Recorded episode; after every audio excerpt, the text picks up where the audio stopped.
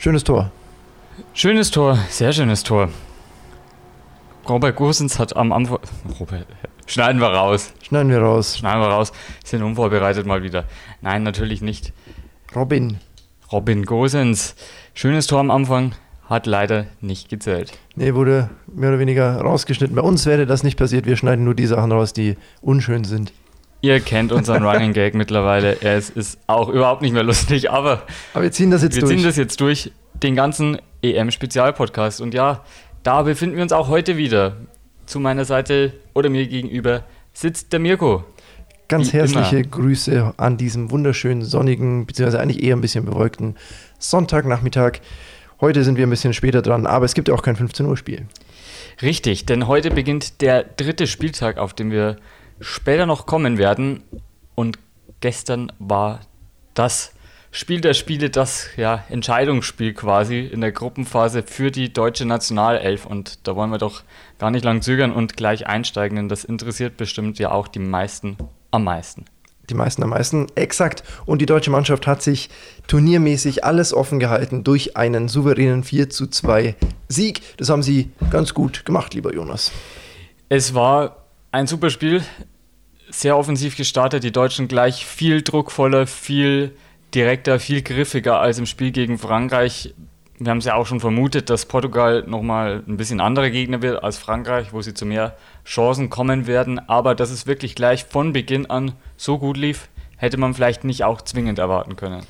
Nee, du hast es schon erwähnt, das Tor von Robin Gosens in der das dann zwar nicht gezählt hat, aber es ging eigentlich trotzdem ganz gut weiter, auch wenn zunächst dann Portugal in Führung gegangen ist durch ein Kontertor von Cristiano Ronaldo. Das haben die Portugiesen gut ausgespielt nach einer deutschen Ecke. Darf eigentlich nicht passieren, sowas. Passiert aber halt ab und zu. Ja, wieder hat es ein bisschen so ausgeschaut, wie auch gegen Frankreich, dass Kimmich da der Mann entwischt ist.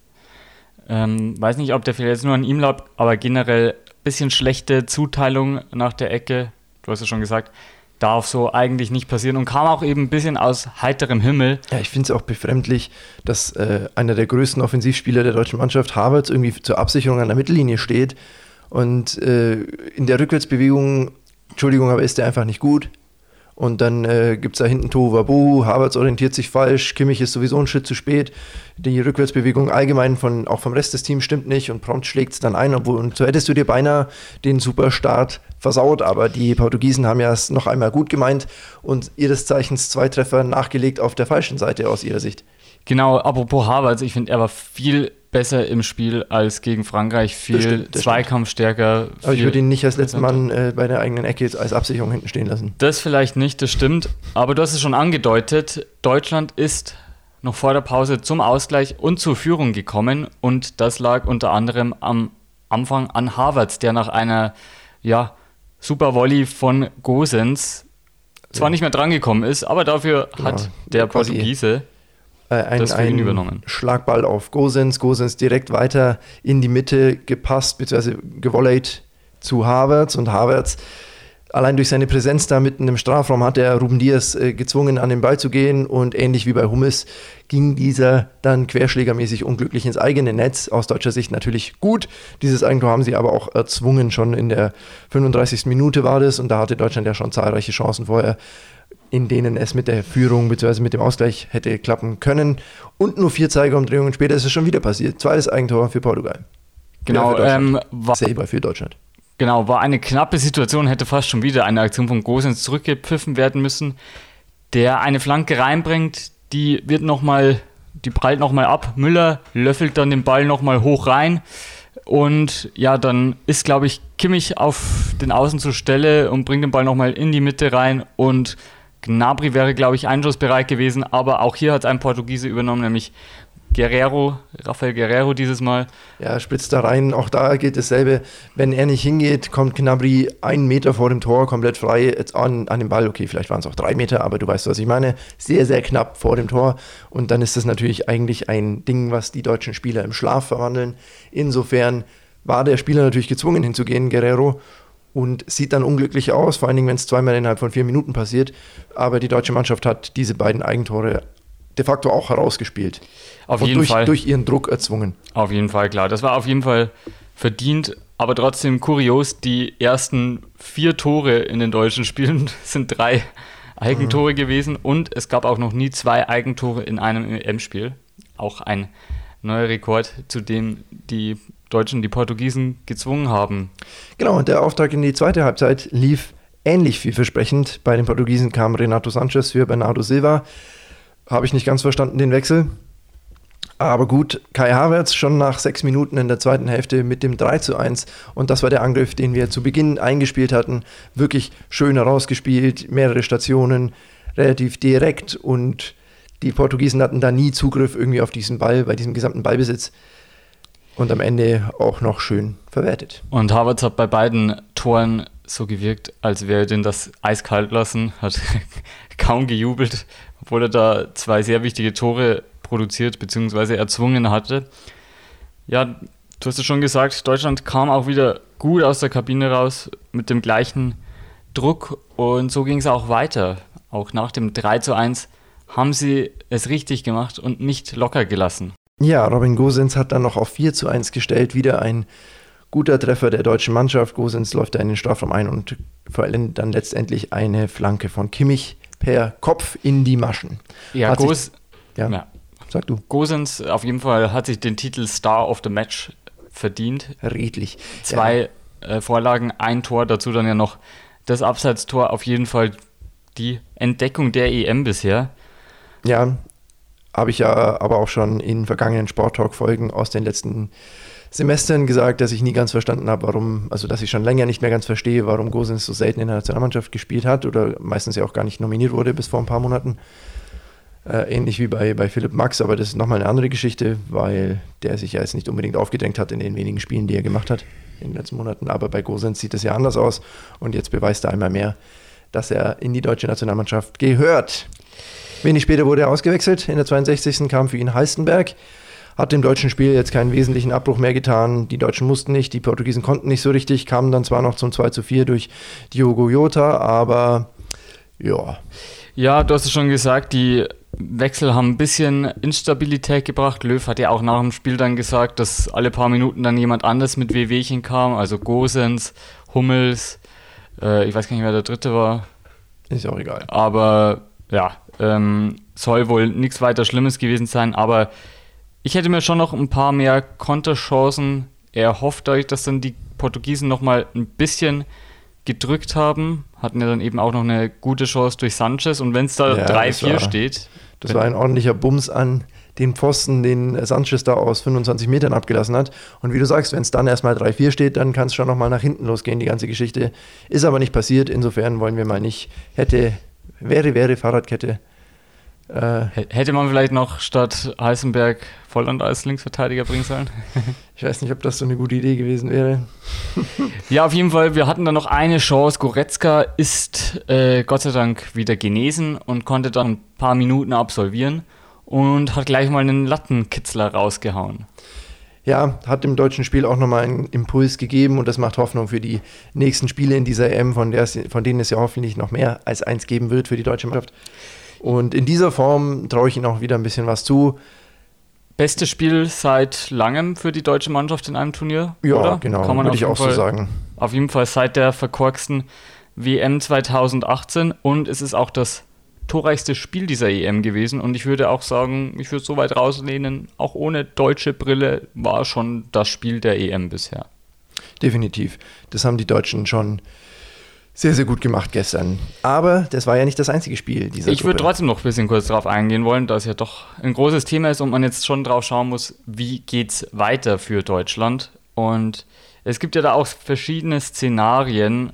Ich meine, wir hatten auch eigentlich letztes Mal bei der WM gegen Südkorea alles in der eigenen Hand und verdattelt. Deswegen sollte man ein bisschen vorsichtig sein. Aber ich denke, die Situation ist doch eine andere. Wir spielen ja deutlich besser als noch 2018. Und es gibt eben, da ja auch noch die Gruppen Dritten weiterkommen, äh, verschiedene Konstellationen für den letzten Spieltag, wie es für Deutschland ausgehen könnte. Also Deutschland könnte noch Erster, auch noch Gruppenerster werden. Und zwar, wenn Portugal gewinnt oder das Spiel Portugal-Frankreich Remis ausgeht, ist gleich Frankreich nicht gewinnt. Das wäre natürlich ein schöner Fall, Gruppenerster zu werden. In der Tat. Müsste man nur gegen einen der Gruppendritten spielen. Falls Deutschland Remis spielt, sind sie schon sicher weiter. Das können wir mittlerweile feststellen. Da werden wir eben auch noch drauf gekommen, weil Spanien gepatzt hat. Dadurch ist Deutschland schon mal sicher einer der besten Gruppendritten, selbst wenn sie nur Gruppendritter werden. Wenn sie nämlich Remis spielen und Portugal gegen Frankreich gewinnen sollte, wäre Deutschland nur Gruppendritter aufgrund der Tatsache, dass sie direkten Vergleiche vor dem Torverhältnis zählen. Wenn sie Remis spielen und das Spiel Frankreich-Portugal geht Remis aus oder Frankreich gewinnt, wäre Deutschland wieder Gruppenzweiter. Eben auch aufgrund der direkten Vergleichssache, da man ja den direkten Vergleich gegen Portugal dann gewonnen hat.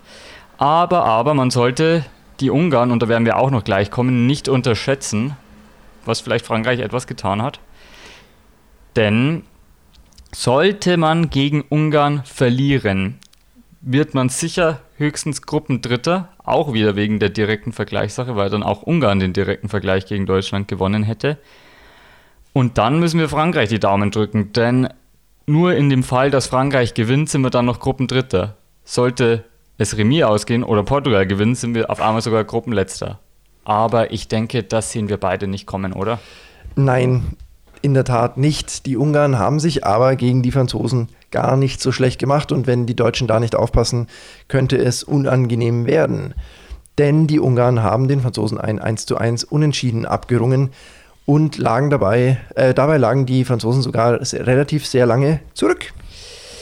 Genau, ähm, in der Nachspielzeit der ersten Hälfte hat Viola die Ungarn auf die Siegesstraße gebracht. Das war zwar zu dem Zeitpunkt nicht wirklich verdient. Frankreich mit besten Chancen durch Benzema, Mbappé, Griezmann war zwar im Abseits, aber trotzdem der Schuss davor auch schon eine gute Gelegenheit. Also sie konnten sich wirklich bei Gulaschi bedanken, der wie gegen ähm, Portugal stark gehalten hat. Ja, die Franzosen insgesamt in diesem Spiel 15 Mal aufs Tor von Gulaschi gefeuert. In, den Weg ins Netz hat nur ein Ball gefunden, aber wir haben es auch schon gesagt, es ist ein Problem von Frankreich, oft ins Abseits zu laufen und sich dann äh, besten Chancen zu berauben selbst, weil du kannst so gut spielen und so schnell sein und so gut schießen, wie du willst. Wenn es vorher Abseits war, wird das Tor nicht zählen, spätestens seitdem es jetzt den Videoassistent gibt. Und auch das ist wieder einige Male vorgekommen, dass die Franzosen da etwas unbedachterweise in die Abseitsfalle, obwohl ich weiß nicht, ob es Abseitsfallen waren oder ob es einfach nur mhm. zu großer französischer Offensivdrang war. Jedenfalls ist das ein paar Mal wieder vorgekommen und die Franzosen tun sich da etwas schwer. Die Ungarn, ja, du hast es gesagt, kurz vor dem Pausenpfiff mit 1-0 in Führung gegangen und es hat bis fast zur 70. gedauert, ehe Griezmann ausgeglichen hat und danach gab es keine Treffer mehr. Es blieb beim 1-1. Ja, Griezmann die letzten 50 Spiele von Frankreich immer auf dem Platz gestanden.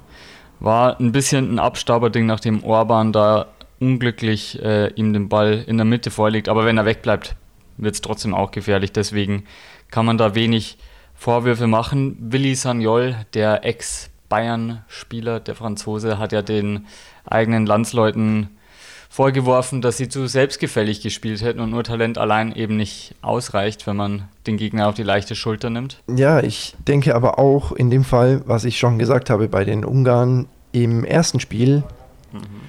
ähm, dass sie nicht den Fehler machen dürfen, gegen Portugal sich zu arg hinten reinzustellen, weil Portugal zu viel mit dem Ball anzufangen weiß. Bei Franzosen sehe ich das ein bisschen anders. Die spielen weniger auf Ballbesitz und können weniger äh, Chancen aus dem aus dem Spiel heraus kreieren, die kommen viel mehr über dieses Konterspiel. Und wenn du denen den Ball gibst, beraubst du sie diesem Faktor ihres Spiels ein bisschen. Und Frankreich hatte 66% Ballbesitz und konnte nicht so kontern, wie sie es zum Beispiel gegen Deutschland oft gemacht haben.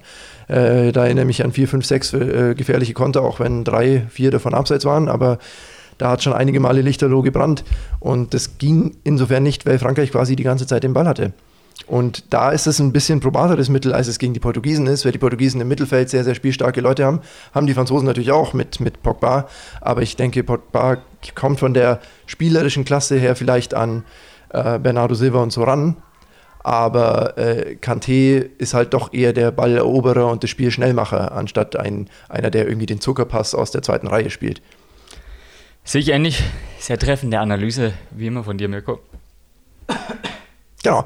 Und deswegen äh, war das bestimmt ein kleiner Faktor, der den Ungarn da ein bisschen in die Karten gespielt hat. Und die Ungarn haben ja auch äh, beim Torjubel, da gibt es ganz witzige Bilder, äh, sind sie richtig eskaliert in der Pushkas Arena in Un Budapest. ja. Und äh, alle waren am Ausrasten. Äh, es ging komplett ab und dann sind sie, äh, ist der Torschütze, äh, wie war sein Name gleich noch? Hm, hilf mir, Viola. Viola, ja. Ähm, zu einer Fernsehreporterin hingelaufen ja. und, und äh, hat direkt vor ihr gejubelt. Den sie Tisch halb zertrümmert. Den Tisch halb zertrümmert und abgeräumt. Sie war etwas perplex. ja, ähm, das war wirklich eine kuriose Szene, weil da auch das ganze Team dann wie so ein Pulk ja. zu ihr gesprungen ist, komplett im Rausch war.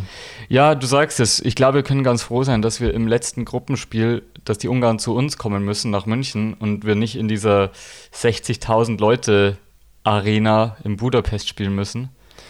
Ja, das ist schon krass. Das ist schon krass. Ist man nicht mehr gewohnt, aber sehr, sehr cool. Da geht ein bisschen das Fußballfan-Herz auf.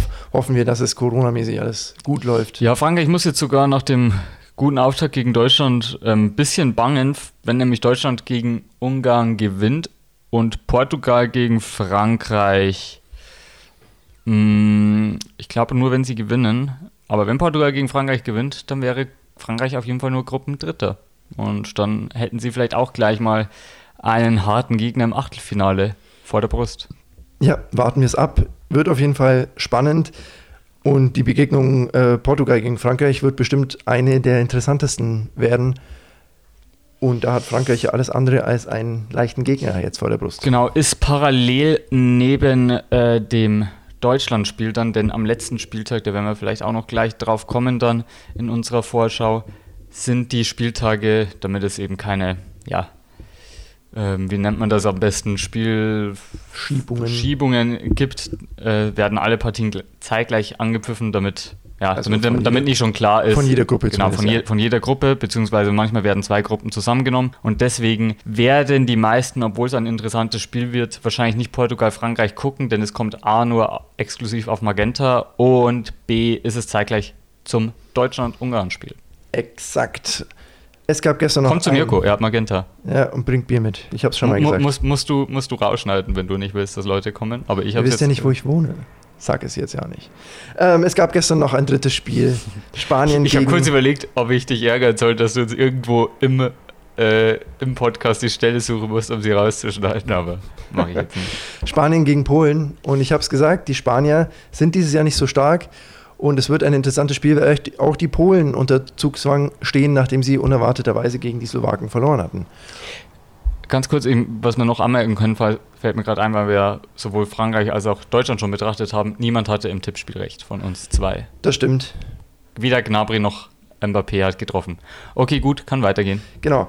Ich habe schon gesagt, wie gesagt, die Polen waren auch schon unter Zugzwang, nachdem sie gegen die Slowaken etwas unerwartet Punkte liegen gelassen haben, beziehungsweise gar keine geholt hatten und die Spanier ja auch im ersten Gruppenspiel sich gegen die Schweden schwer getan hatten und nicht über ein Unentschieden hinauskamen. Und man hat das auch dem Spiel ein bisschen angemerkt, da ging jetzt nicht so viel. Letzten Endes endete es 1 zu 1 aus Sicht der Polen etwas glücklich. Aber letzten Endes wieder das altbekannte Problem, das wir schon mehrfach angesprochen haben, die Spanier treffen das Tor nicht. Das ist äh, sehr korrekt. Wir haben es ja schon angesprochen öfter, die Spanier eben nicht so stark bei der EM und da hatten wir auch wieder recht, dass ähm, das gegen Polen sehr schwer werden könnte und sie Schwierigkeiten haben könnten, sich überhaupt fürs Achtelfinale zu qualifizieren und auf jeden Fall kein Favorit sind. Ja, du sagst es, sie haben gute Chancen oft, aber treffen das Tor nicht und dann kommt auch noch dazu, dass sie Elfer vergeben. Fünf Minuten nach dem polnischen Ausgleich durch Robert Lewandowski der da mal ein Tor gemacht hat für Polen, ähm, haben sie einen Elfer vergeben. Also schon der, ich glaube, fünfte oder sechste vergebene Elfer. Wir haben es ja schon mal angesprochen, diese Statistik. Auf jeden Fall eine extrem schlechte Elferquote zieht sich durch dieses Turnier. Gerard Moreno war es, der hier gescheitert ist am Aluminium und da die Führung verpasst hat für die Spanier, die jetzt in dieser Gruppe tatsächlich auf dem dritten Platz stehen und die Polen auf dem vierten Platz. Wer hätte das gedacht? Schweden ist erster, Slowakei ist zweiter und die zwei eigentlichen Top-Favoriten der Gruppe sind dritter und vierter. Genau, wir werden bestimmt dann noch in den kommenden Tagen, wenn es soweit ist, auf die Duelle dort vorausblicken, aber da kann man auf jeden Fall jetzt schon festhalten, Das wird eine spannende Nummer, denn die letzten Begegnungen sind ja ähm, Spanien gegen die Slowakei, Slowakei und, und, Schweden, gegen, gegen Polen. Polen. Ja, also ein polnischer Sieg gegen Spanien und Spanien ist raus. Komplett raus. Nein, Kein, ein, äh, doch, nee. Polen äh, Poln äh, war sorry. Polnischer so. Sieg gegen äh, Schweden. Schweden und Spanien ist raus. Ja, dann hat Spanien nur zwei Punkte. Ja, aber die Spanier können ja selber noch drei holen, wenn sie die Slowakei ja, ja. schlagen. Ja, ich sag, wenn Spanien verliert. Also ja, Spanien verliert, Polen gewinnt. Spanien ja, harren wir der Dinge. Das aber ist das ist auf jeden Fall der Grund, warum ähm, Deutschland schon mal mh, mm, sicher mit einem Remis einer der besten Gruppen Dritten ist. Denn in dieser Gruppe kann es nicht mehr sein, dass äh, mehrere Mannschaften vier Punkte oder drei Mannschaften vier Punkte haben. Und auch in der Gruppe C kann das nicht mehr der Fall sein. Doch, es könnte schon der Fall sein, wenn die Slowakei gegen Spanien unentschieden spielt und Polen gewinnt. Dann hätte Schweden vier, Slowakei vier. Ja, aber die, Deutschland hat bei einem Remis sicher die bessere Tordifferenz. So ist es. Ah, ja, ja, okay, das kann sein. Das Weil die, haben ja, die hätten ja dann beide eine Nuller-Tordifferenz und Deutschland hätte dann. Alles klar. Lass uns doch zu den Partien des heutigen Tages springen, derer es nur zwei gibt in der Gruppe A. Der letzte Spieltag um 18 Uhr beginnen beide. Italien gegen Wales und die Schweiz gegen die Türkei. Genau, richtig, richtig spannend, denn heute schon eben, du sagst es, letzter Spieltag beginnt. Zwar nur zwei Spiele heute, schade, aber dafür erfahren wir heute gleich mal, ob es jemanden raushaut. Vielleicht eben den, ja, wir haben schon öfter gesagt, Geheimfavoriten. Geheimfavoriten. Ja, Türkei. Ja. Genau. Springen wir zuerst ans Tabellen, an den Tabellenanfang dieser Gruppe. Italien ist erster mit schon sechs Zillern und Wales, durch. Wales ist zweiter mit vier. Das heißt, in diesem Spiel entscheidet sich, wer der Gruppensieger wird. Gewinnt Wales, es ist Wales und Italien sicher Zweiter. Ähm, gewinnt Italien, muss Wales noch um den zweiten Platz zittern, denn sollte die Schweiz die Türkei schlagen, könnten die auch noch auf vier Punkte kommen, je nachdem, wie hoch das Tordifferenz, die Tordifferenz dann letzten Endes ist, ähm, wird es dann für Wales mit dem zweiten Platz sogar noch mal knapp. Äh, das ist vollkommen richtig. Für Wales könnte es dann noch mal ähm, eng werden mit dem zweiten Platz. Ansonsten, glaube ich, dürfte für sie naja, gut, kann man von der Differenz her noch nicht sagen. Deswegen lehne ich mich da mal nicht aus es dem Fenster. Es sind fünf Tore inzwischen Unterschied, aber man muss ja dazu sagen, dass Italien immer für zwei, drei, vier Tore gut ist. Und dann dementsprechend müsste die Schweiz nur mit einem oder zwei Toren gewinnen und dann wäre es schon soweit. Ja, da haben wir nämlich auf jeden Fall ein Do-or-Die-Spiel zwischen der Schweiz und der Türkei. Die Schweiz weiß, mit einem Unentschieden hilft ihnen wahrscheinlich auch nicht viel, denn mit zwei Punkten wirst du ziemlich sicher nicht einer der besten Gruppen Dritten werden. Exakt. Und sie brauchen eigentlich einen Sieg. Und die Türkei braucht den so oder so, wenn sie noch die Minimalschuss haben wollen, dass sie mit drei Punkten einer der besten Gruppen Dritten werden. Das halte ich auch für unwahrscheinlich. Außerdem hat die Türkei nicht den Eindruck erweckt, als könnten sie in diesem Turnier nochmal das Ruder herumreißen. Ich denke, die werden sich auch gegen die Schweiz wieder schwer tun und dann ist das schon gewesen. Zudem haben sie eine sehr schlechte Tordifferenz von minus 5. Also da müsste heute wirklich schon ein hoher Sieg her. Aber ja, wie gesagt, andererseits auch die Schweizer sollten gewinnen, sonst war es das auch für die Nati. Ich denke, die Italiener setzen sich heute durch. Und beim anderen Spiel weiß ich nicht, aber ich glaube nicht, dass das unterm Strich äh, ins Gewicht fallen wird. Also für die Schweiz vielleicht, wenn sie am Ende vier Punkte holen sollte, aber irgendwie glaube ich auch nicht so richtig dran. Das ist so ein typisches Spiel, bei dem gehe ich von einem 1-1 oder sowas aus. Ja, das wäre natürlich dann für beide der Worst Case und ja, die Türkei der erste kleine Favorit, sagen wir mal, der aus diesem Turnier sich verabschieden müsste. Genau, also 1-1, vielleicht muss ich noch mal ein bisschen zurückrudern. Du sagst es ja, es wäre für beide der Worst Case, die werden beide ein bisschen aufmachen. Vielleicht fallen da noch mehr Tore.